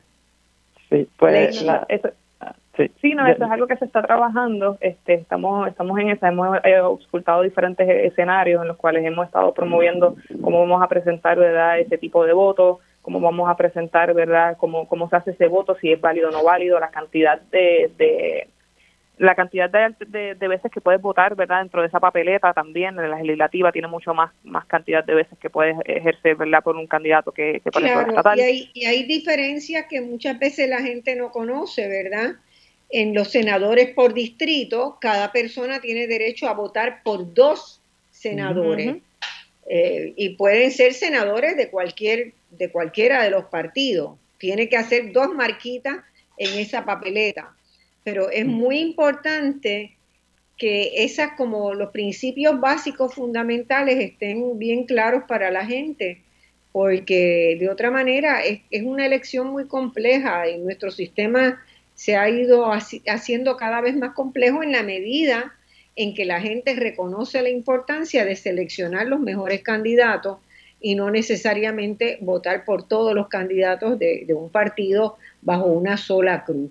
Este, eso ha sido un proceso histórico. Fíjense en la, los datos que yo tengo recogidos. En 1968 es cuando por primera vez se emiten votos mixtos y apenas el medio por ciento 0.05% eh, de los electores utilizaban esa forma de votación. De hoy, mi estimado, después se hizo más complejo estudiar cuántos votaban mixtos cuando se dividieron las papeletas, ¿verdad? Eso fue creciendo en cada elección, en cada elección fue creciendo la proporción de electores que votaba mixto. Cuando se dividieron en tres papeletas, se convirtió en más complicado calcularlo, porque alguien puede votar íntegro en dos papeletas y votar mixto en la tercera, nada más. Correcto. Así que había que hacerlo por, hay que hacerlo por aproximación.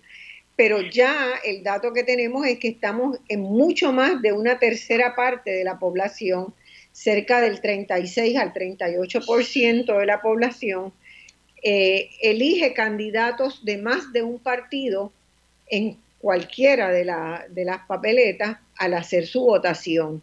Y eso pues es lo que ha, hecho, ¿verdad?, que los escrutinios se tarden más, que se haya introducido un lector óptico en los colegios electorales para acelerar el proceso de conteo, porque el electorado aprendió a que tiene derecho ya que tiene el deber de votar con conciencia eligiendo los mejores. Así que es muy bueno, pero a la vez es más, más complejo, ¿verdad? En otros aspectos es bien interesante puntualizar que la manera en que están diseñadas, vaya la redundancia, ¿verdad? La diseñadas las papeletas es para votar íntegro y eso es una de las cosas por las cuales es tan complejo aprender votar por candidatura, votar mixto. Así que una de las cosas que nosotros queremos promover a través de la, de la, de la plataforma es entender las posibilidades que tienes, ¿verdad?, para someter esos dos votos para que no desvalides tu papeleta y aprendas, ¿verdad?, a poder realizar ese voto consensudamente y educadamente para poder hacerlo valer. Este, igualmente, pues existen todos los, tres métodos disponibles a través de la plataforma, pero queremos reforzar esa, esa educación en ellos para que ningún voto se pierda. Sí, y un poco ahí añadiendo, un poco añadiendo ahí a, y un poco eh, contestando la, la pregunta inicial de que cómo íbamos a, si íbamos a tener solo una, una papeleta para la práctica, ¿verdad? O, o si vamos a tener eh, menos de esa, ¿verdad? La idea es que cuando usted vaya a, para votar, que este feature esté activado, pues usted escriba su número de elector eh, o su precinto. Eh, entonces de ahí nosotros le sacamos las tres papeletas que usted va a ver el día de las elecciones. Y con esas tres papeletas usted va a poder practicar su voto. Y si usted, ¿verdad? Y nosotros vamos a poder validarlo y usted puede ir con la confianza de que no va a dañar la papeleta o no va a tener un mal rato el día de las elecciones. Eh, y, para darle un poco más de confianza a, los usuarios, eh, si, ¿verdad? si usted hizo su, practicó su voto desde su teléfono, pues nosotros le vamos a proveer una opción de poder descargar esa papeleta y para que usted la guarde en su teléfono o se la envíe a usted mismo por email y, y le saque copia el día de elección, usted puede ir con, con ese voto que usted practicó en nuestra, en nuestra página y básicamente recopilarlo o copiarse, como decían, como una droguita de la escuela. eh, copiarse de lo mismo que, de lo mismo que usted practicó, usted lo ponga en, el día de las elecciones y lo, lo ponga en la urna. Ok. Bueno, pues muy bien, les agradezco un montón y ya quedamos en contacto, nos vamos a, a convocar recíprocamente para conversar y para seguir adelante este, en todo lo que podamos apoyarlos con esta tarea y sientan que si quieren volver a hacer otro programa este, de aquí a las elecciones cuentan con, voz alternativa. Mucho gusto en tenerlos a los dos, Emanuel y Laishi. Gracias por eh, la oportunidad. Vamos a tener ahora la última pausa eh, vayan preparando sus preguntas porque vamos a arrancar con preguntas directamente para que tengan hoy buen tiempo porque sabemos que hay muchas preguntas sobre el proceso de votación en Puerto Rico. Pueden canalizarlas a través del 292 1703 1704 y 1705. En unos minutos nos vemos.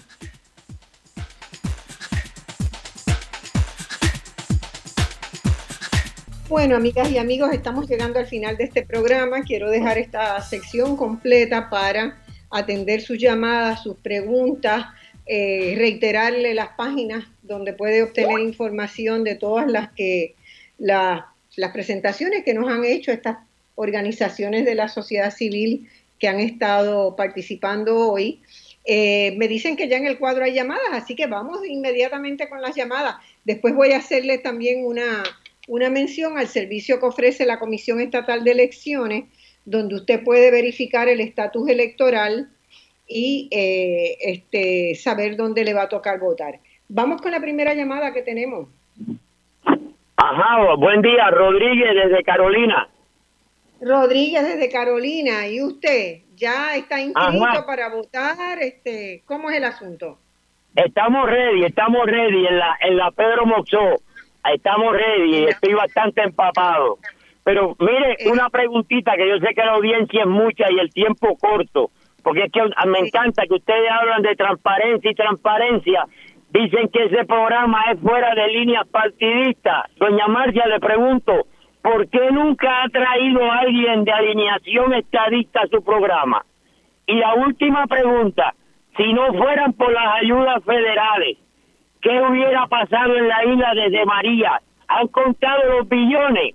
Y, la, y otra pregunta, doña Marcia, dígale al pueblo en Uruguay cuánto gana la gente y qué, y qué parte del país no está electrificada.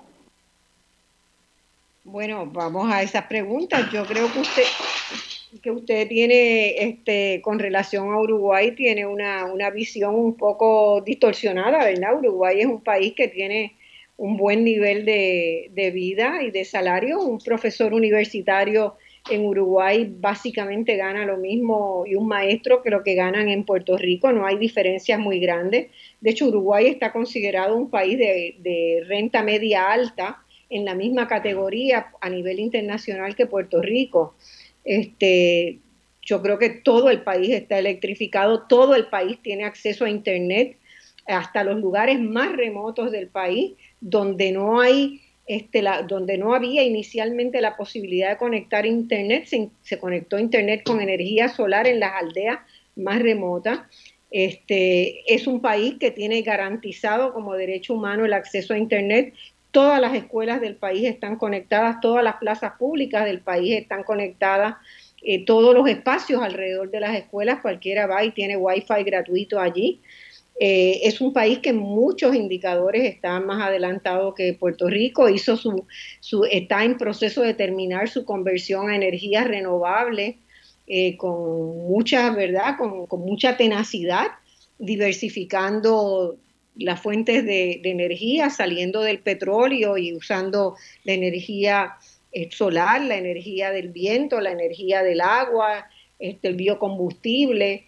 Eh, ha hecho una prosperidad muy impresionante en los últimos 15 años. Entonces, este, no, no porque esté en América Latina, acá desde Puerto Rico se piensa que en América Latina es el atraso total, ¿verdad? Fíjese que la, bajo el nivel de pobreza, Uruguay tiene una tercera parte de los niveles de pobreza que tiene Puerto Rico. Puerto Rico tiene mucho más gente bajo el nivel de pobreza que lo que tiene Uruguay. Este, dicho eso, yo a mi programa nunca le pregunto a la gente en qué partido político militan. Estos jóvenes que están ahí no tengo la menor idea de en qué partido militan.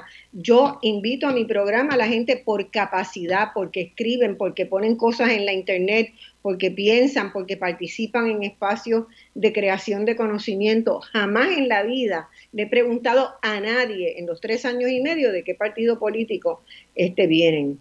Este, y, tengo muchas amistades muy buenas entre estadistas, entre populares, entre independentistas, entre personas que están en el movimiento de Victoria Ciudadana, pero mi, mi, identidad fundamental y mi compromiso es con Puerto Rico, con el conocimiento y con la verdad y la justicia. Con relación a los fondos federales, le quiero decir qué pasaría con Puerto Rico. Fíjese, Puerto Rico tiene una relación muy particular con los Estados Unidos, ¿verdad? Una relación que ya el propio Estados Unidos reconoce como una relación territorial. Es decir, que no tiene los derechos que tienen los estados, tiene una condición de territorio de los Estados Unidos, una condición que se ha reconocido como una condición colonial. Y hasta el movimiento estadista en Puerto Rico reconoce que para salir de la condición colonial territorial tiene que darse un proceso de definición ulterior donde este, puedan estar la estadidad, pueda estar la libre asociación y pueda estar la independencia. Eso es lo que el pueblo de Puerto Rico piensa y lo que piensa también lo que dicta el orden internacional. Dicho eso, mientras Puerto Rico esté bajo la condición territorial, la responsabilidad ulterior de lo que pasa en Puerto Rico es de los Estados Unidos, porque esa es nuestra condición. Esa es la responsabilidad ulterior. De la misma manera que las empresas norteamericanas que están en Puerto Rico y que generan ganancias multimillonarias, más de 60 mil millones de dólares al año en ganancias que entran a los Estados Unidos, se generan en Puerto Rico. Es un circuito donde la producción y los empresarios norteamericanos, las empresas que están acá, generan mucha ganancia para Estados Unidos.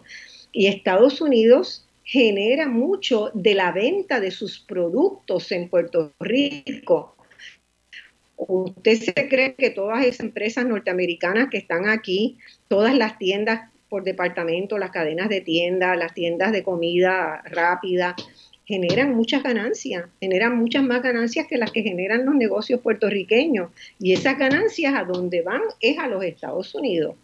Entonces, no es meramente que Estados Unidos nos da todo el tiempo, sino que en, de Estados Unidos también en Puerto Rico se generan ganancias que van para allá.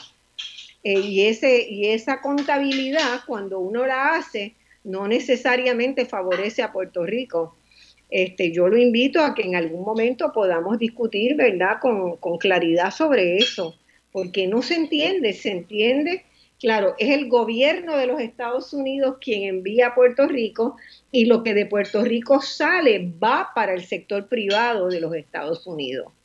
Este, pero esa es la naturaleza de la relación. Los países que tienen desastres, como han tenido Puerto Rico, como han sido el caso de muchos de los tanto los huracanes como los terremotos que ha habido en distintas partes, los tizones, los fuegos.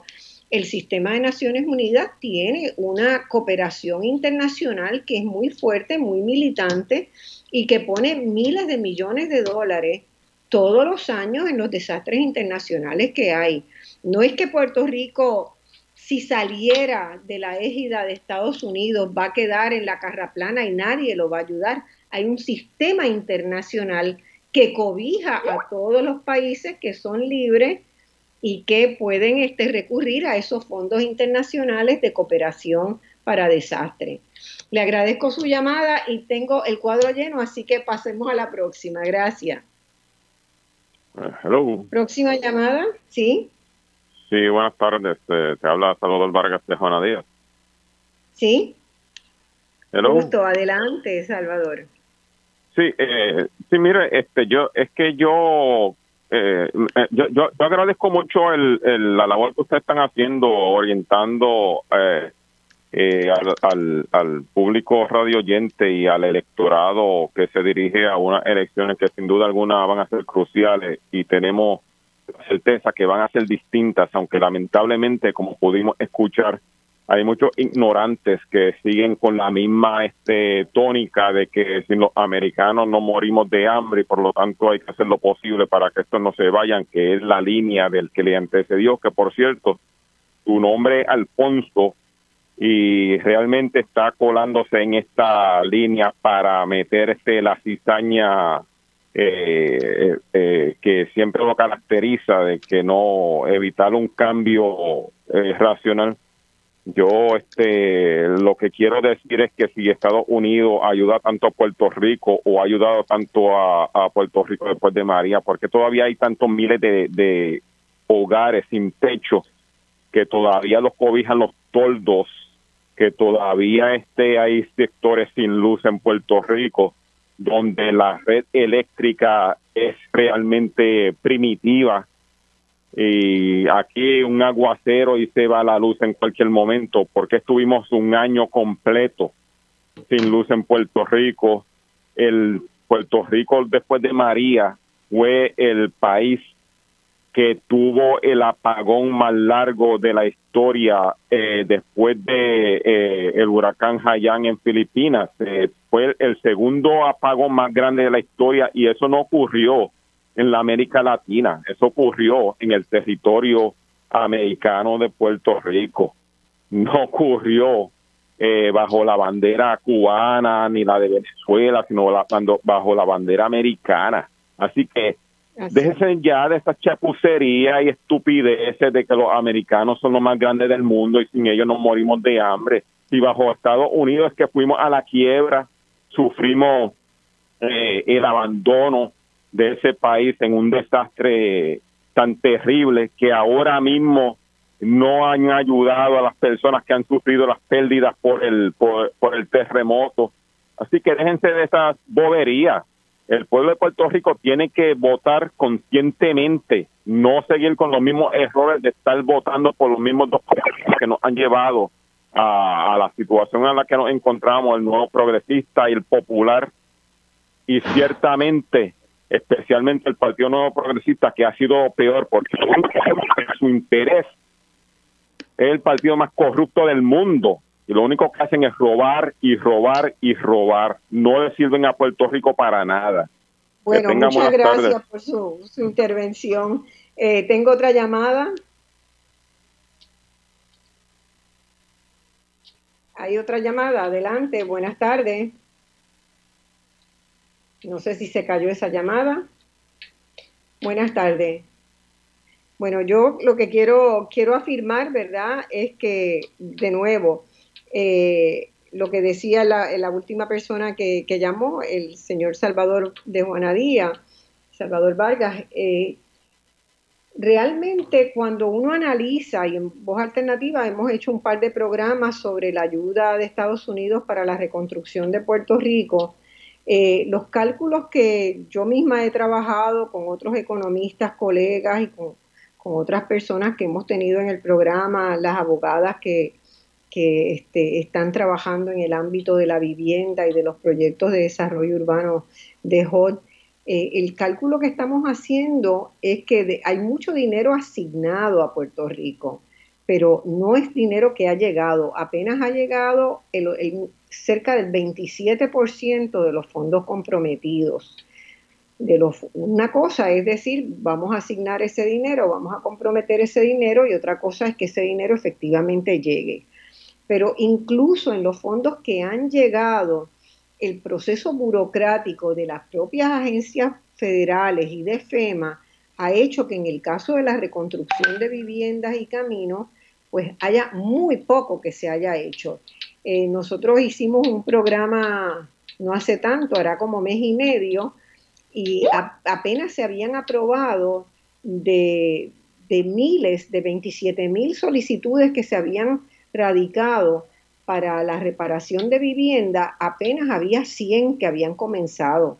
Entonces, la gran mayoría de la gente ha tenido que enfrentar la reconstrucción poniendo eh, eh, lo que encuentre, los materiales que encuentre a la mano para reparar su vivienda y enfrentándose después a que FEMA no le acepta reembolsarle los gastos por lo que hizo. Entonces han surgido muchos, muchos problemas para el uso de este dinero para la reconstrucción. Así que en teoría el dinero está, pero hay que sostener un nuevo diálogo con los Estados Unidos para asegurar que esos dineros van a atender las necesidades de Puerto Rico, las prioridades que tiene la gente y no y que se van a hacer con mano de obra puertorriqueña, con empresas puertorriqueñas para que el dinero circule en Puerto Rico y no que sean que se van a contratar a empresas de Estados Unidos que vienen con trabajadores de Estados Unidos a hacer esos proyectos y a llevarse el dinero de vuelta para atrás. Entonces, la cuestión de la cooperación eh, para la rehabilitación es compleja, es delicada y hay que tener los ojos bien abiertos de que eso no sirva para hacer que la gente quede en la pobreza y enriquezca de nuevo a personas que se llevan el dinero fuera de Puerto Rico. Tengo dos llamadas, me avisan, vamos a la próxima. Adelante. Sí, buenas, buenas, de San Juan. Mire, una preguntita. Esto es, con, es con relación a cómo votar. Esto, yo tengo una duda, yo tengo una duda. Esto, ah, yo, yo vivo en el precinto 5 de San Juan, o que creo que es, ahora es que yo me vengo a, a, instruirle esto, porque yo no, no sabía nada de votar. Pero que dice representante, eh, que es representante por el distrito 5 o precinto 5, ¿verdad? No sé, pero entonces yo puedo votar por un representante esto del distrito 1 y puedo también votar por representante del distrito 5. No, no. Usted tiene que votar en la papeleta suya. Cuando usted llegue al salón de votación, lo único que le va a aparecer son los candidatos por los cuales usted puede votar. No le van a aparecer los de otros precintos. Ah, ok. okay. Solamente le van a aparecer los candidatos que están en, en, este, en el precinto donde usted vota. Y van a aparecer todos. No le van a aparecer los de los que no, de los que no toca a nosotros. Dos porque son distintos. Sobre todo los, los, candidatos a representantes por distrito son definitivamente son distintos. Ah, van a tener en común el alcalde en la papeleta de la alcaldía y de la asamblea municipal, esos van a ser iguales. Ah, van a pues. tener en la, en la papeleta legislativa, en la papeleta de gobernador y comisionado residente, son los mismos, pero la papeleta legislativa ah, es específica al precinto donde usted vota. Ah, pues entonces como y usted puede ver si entra a quien me representa al, al, portal de espacios abiertos de quien me ah. representa pr.org, ahí va a encontrar específicamente pues. en el precinto 5 todos los candidatos de los distintos partidos que usted va a tener para, como menú para seleccionar.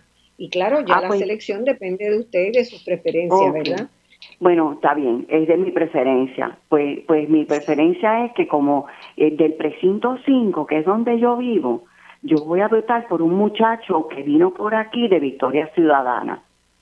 Porque estoy entre, entre dos, entre dos esto, don Victoria Ciudad que vino por aquí. Porque ¿sabe por qué? Porque a mí, el, de, el señor de las ayudas federales que llamó antes, no me va a decir a mí cómo yo tengo que votar. Así que, bueno. sorry por él. Bye. Adiós. Gracias. Bueno, yo, yo, mi exhortación, ¿verdad?, es a que todo el mundo estudie las opciones que tiene, que conozca bien los compromisos de cada candidato, googleándolos, buscando información, preguntando, viendo el récord legislativo, si es que ya han tenido, si es que ya han tenido experiencia legislativa o, de algún cargo, este, pero que votemos con conciencia. Eso es lo mejor, lo que yo pido para mi país es que todo el mundo vote con conciencia de lo que está haciendo. Muchas gracias por su llamada.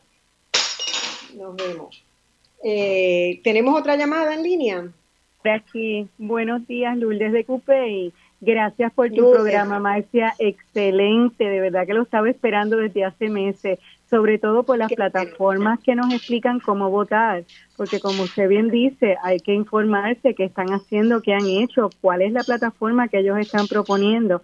Eh, yo estuve investigando con una amiguita mía la plataforma de quien me representa pr.org, que ahí es donde aparecen, según el distrito, los representantes y los senadores.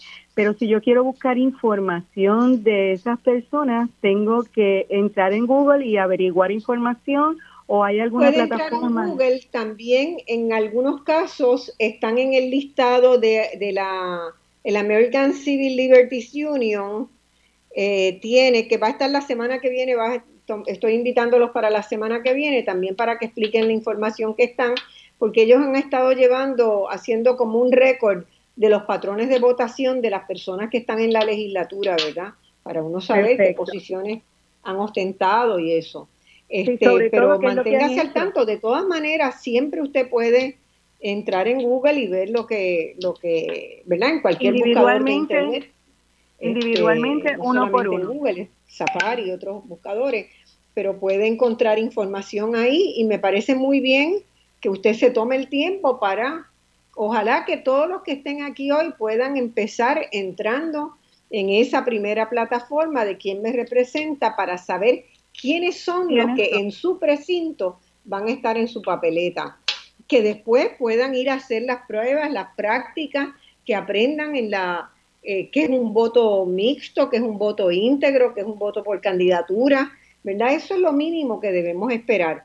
Pero la semana que viene vamos a tener otro programa. Yo espero que, pueda confirmar la Comisión Estatal de Elecciones, que no había confirmado para este programa, que puedan venir la próxima semana, que puedan estar otras organizaciones que también ofrecen información fidedigna y sin líneas partidistas. Y eso es lo que Sobre todo esto, fidedigna y sin líneas partidistas, se nos va la vida, se nos va la vida y seguimos jugando por, por partidos que en realidad no nos dejan a nosotros vivir como tenemos que vivir en este país, en paz y en libertad.